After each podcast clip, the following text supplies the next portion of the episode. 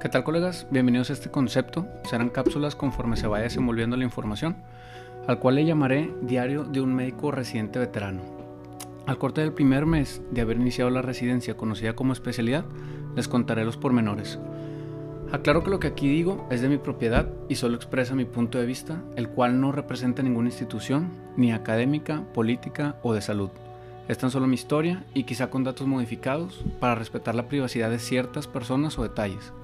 Además, por tener el fin de ser ilustrativo, académico y o educativo, con el objetivo de mejorar el aprendizaje. ¿De dónde surge este episodio? Se lo resumo en un minuto. Para entrar a la especialidad, en general, cursa 7 años de medicina, estudias para un examen que va a durar hasta 9 horas, del cual pasan uno de cada 5 para aspirar a las casi 10.000 plazas que existen en todo México.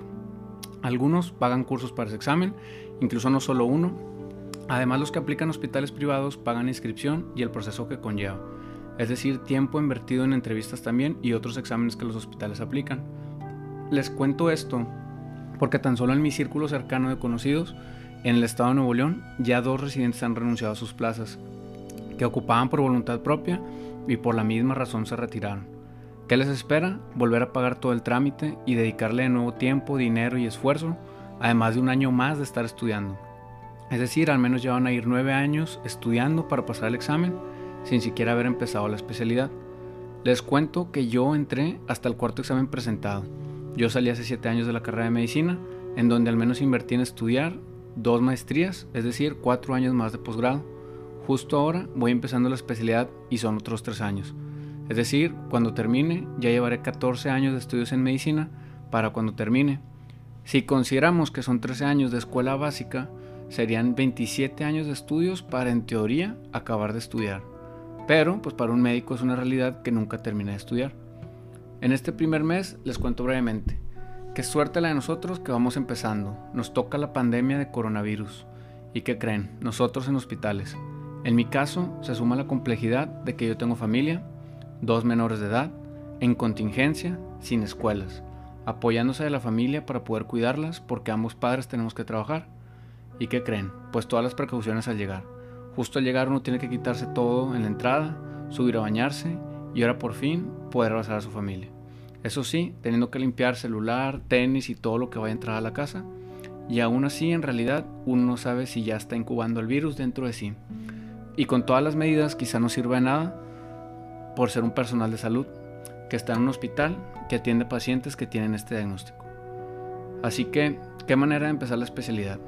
Ya de por sí difícil por la beca económica que dan, que honestamente no alcanza para mucho, menos cuando tienes familia y ahora con todos los cuidados que debemos de tener y comprar todo lo necesario para prevenir, incluso compramos mejor Filipinas para poder estar lavando todo más rápido y fácil. Así que si tú me estás escuchando y no eres personal de salud, no te quejes estimado, quizá económicamente también estés sufriendo, pero te comparto que es complejo y angustiante estar en el sector salud cuando ves tantas noticias negativas en el mundo. Eso sí, para cerrar, porque algunos me han preguntado, oye, pero lo que haces es porque te gusta, ¿no?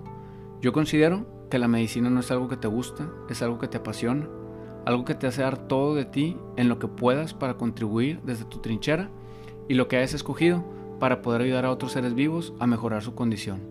Eso es lo que nos motiva a seguir todos los protocolos y acudir a nuestros centros de trabajo, los hospitales. Algo que me vino a dar otra perspectiva es un mensaje de una persona de León que participa en una campaña que en una persona del sector salud y me mandó un par de mensajes de aliento para decirme que su familia pide por la mía y que si necesitamos algo contamos con ellos. Es bueno saber que dentro de tantas cosas la gente buena es más, así que apoyen a todos y compartan cosas buenas. En esta época se conoce mejor a las personas y lo que llevan dentro al ver cómo se comportan. Les deseo lo mejor, ojalá todos salgamos avante de esta situación y a ti que me escuchaste hasta aquí, te agradezco. Si conoces a alguien que vaya a presentar el examen para la especialidad, dile que escuche el podcast entre colegas, que busque el episodio con la especialidad que está interesado, para que ojalá que si entra ya no renuncie. Y si tiene alguna duda al respecto de alguna especialidad u hospital, que pregunte antes de ya haber entrado. Ver cómo se sienten las personas que renuncian es muy difícil y triste, así como lo es para los que se quedaron a un lugar de entrar y pudieron haber sido aquellos quienes aprovecharon la plaza. Hoy más que nunca aprovechen el tiempo que tienen si es que están en su casa. Eh, cuiden lo que consumen, no solo de alimentos, sino de información. Y hemos llegado hasta aquí. Gracias colegas por todo. Hasta pronto. A vivir nuestra misión y gracias por escucharnos.